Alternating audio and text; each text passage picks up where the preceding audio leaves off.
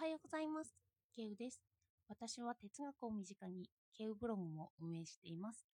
主にツイッターで活動しています。今日は愛、アガペという人類愛とか無償の愛、少し言葉を進めると慈悲について語ろうと思います。私はショーペンハワーを読み込んでいるんですけど、そこに愛に関する記述もあって、愛は同情だと言っていたんですよ。で、ここに注釈としてこれは慈悲という翻訳が合っているとも書いてありました。なぜ愛が同情なのか疑問だったんですけど、私は同情という言葉に否定的な意味も見ていて、それはニーチェが同情されている事故に良くない気持ちを抱いているからだって言うんですよね。例えば、私が何か忘れ物をしたとします。それに同情されて、かわいそうにと言われたとしますよね。すると私は反発することが多かったんです。何か馬鹿にされたように思ってしまう。ネガティブなものを得てしまって低い評価ですよね。自分の評価が下がってしまったから、それを上げようとする感覚を覚えていたんです。さらに言えば、かわいそうにと言われるときに一般化されていると思ってしまったんですよね。かわいそうという言葉と同情という感情が集約されたって思ったんです。その時に、その人にとって私は私として見られていないんじゃないかなって思ったんですよ。同情って言葉から見ると、情を同じにするということで、もうそれって見ている側の感情ということになると思ったんですよね。だから私が消えてしまっている感じもしたんです。少し見下されもして、相手が私を消し去る感覚。それを私は感じ取っていて、同情されるのが嫌いだったんですよ。では、どうしてショッペンハワーは愛は同情だっていうのか。それにはちゃんとした理論がありました。よかったらお付き合いください。まず人の幸福について考えてみます。一般的に想像してみますね。富を得るとか、楽しい出来事が多いとか、安定した生活とか、これって自分にとって何かを得ている状況なんですよね。そして得ている状況であるからこそ、なくなったりします。これってなくなることを想像すると、すぐに不幸になってしまうんですよね。だからなくならないように躍起になる。何かを得ている状態っていうのは、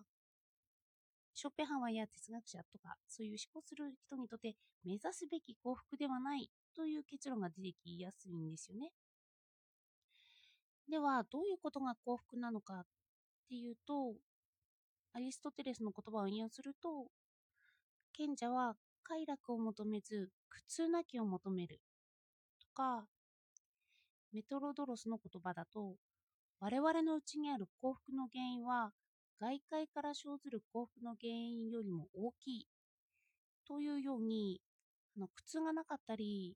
こう自分の内部に幸せを求めるということなんですよ。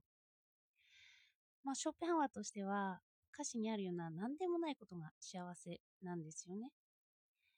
人は快楽の中にプラスの幸福を見ま見ま見がちなんですけど、その快楽はすぐになくなって、かえって不幸になるから求めようとはしないんですよ。そしてかえって苦痛がないことを求めるんですよね。思考するときに苦痛があるとできなくなるし、苦痛というのは本来ならないはずのもので、それをどけると幸せになるんですよ。来たものとかあるものを取り除くことが幸せという考え方なんですよね。で、この考え方からすると、やってきた不幸なものをどけるという考え方が幸せ。で、同情という言葉は、ネガティブなことによく使われます。の甲子園だと、他人の感情、特に苦悩や不幸などをその人の身になって共に感じることとあります。ネガティブなことに対して同じになって感じることが同情なんですよね。それでショッペンハワーは愛を幸せになることだって捉えているんですよね。あ、ちょっと注意書きとして初めに振り返るんですけど、自己愛として愛は求めるというものはエロスとして表現していて、このエロスは憧れであるんですよね。尊敬も含みます。ここでの愛は今回言うような愛ではないんですよ。アガペーというような人類愛や無償の愛、慈悲のことです。これは宗教的なイエスが言うような愛でもあるんですよね。それで同情によってその苦悩や不幸な部分と同じ気持ちになりますよね。で、そうした時にそれをどうにかしようとする心が働きます。の苦痛を取り除こうという心なんですよね。